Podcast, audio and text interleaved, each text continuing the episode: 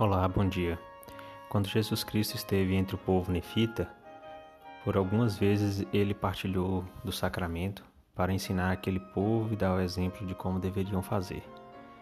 Certa vez ninguém havia levado pão ou vinho, mas no capítulo 20 de Terceiro Nef, versículos 7 a 9, vemos que isso não foi um problema para ele. Diz o seguinte: Mas ele verdadeiramente lhes deu pão para comer e vinho para beber e disse-lhes: Aquele que come este pão, come do meu corpo para a sua alma, e aquele que bebe deste vinho, bebe do meu sangue para a sua alma. E sua alma, se... e sua alma nunca terá fome nem sede, mas ficará satisfeita.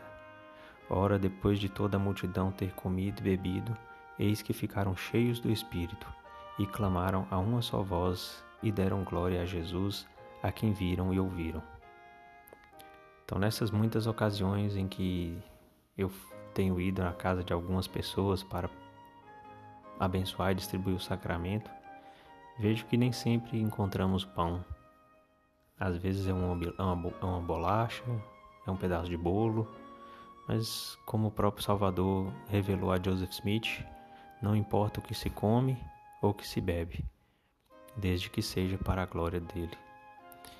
Então, o Senhor, Ele espera que façamos com reverência, com santidade de coração, com dignidade para a glória dele, a bênção e distribuição do sacramento, por enquanto ainda no lar, porque estamos em isolamento, mas eu sei que em breve voltaremos às reuniões na nossa capela e assim como ele proveu pão e vinho naquela ocasião, Hoje partilhamos geralmente pão e água para que possamos lembrar e renovar nossos convênios.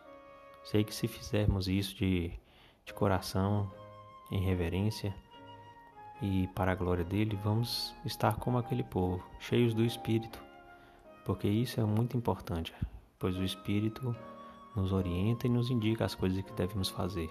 Portanto, devemos é, renovar nosso convênio que fizemos no batismo, a fim de continuarmos a ter o Espírito para recebermos essa ajuda tão importante do Senhor.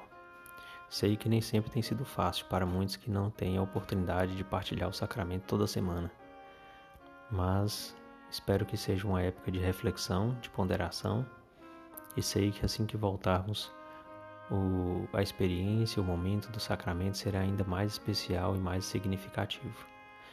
Que todos tenhamos um bom domingo. É minha oração em nome de Jesus Cristo. Amém.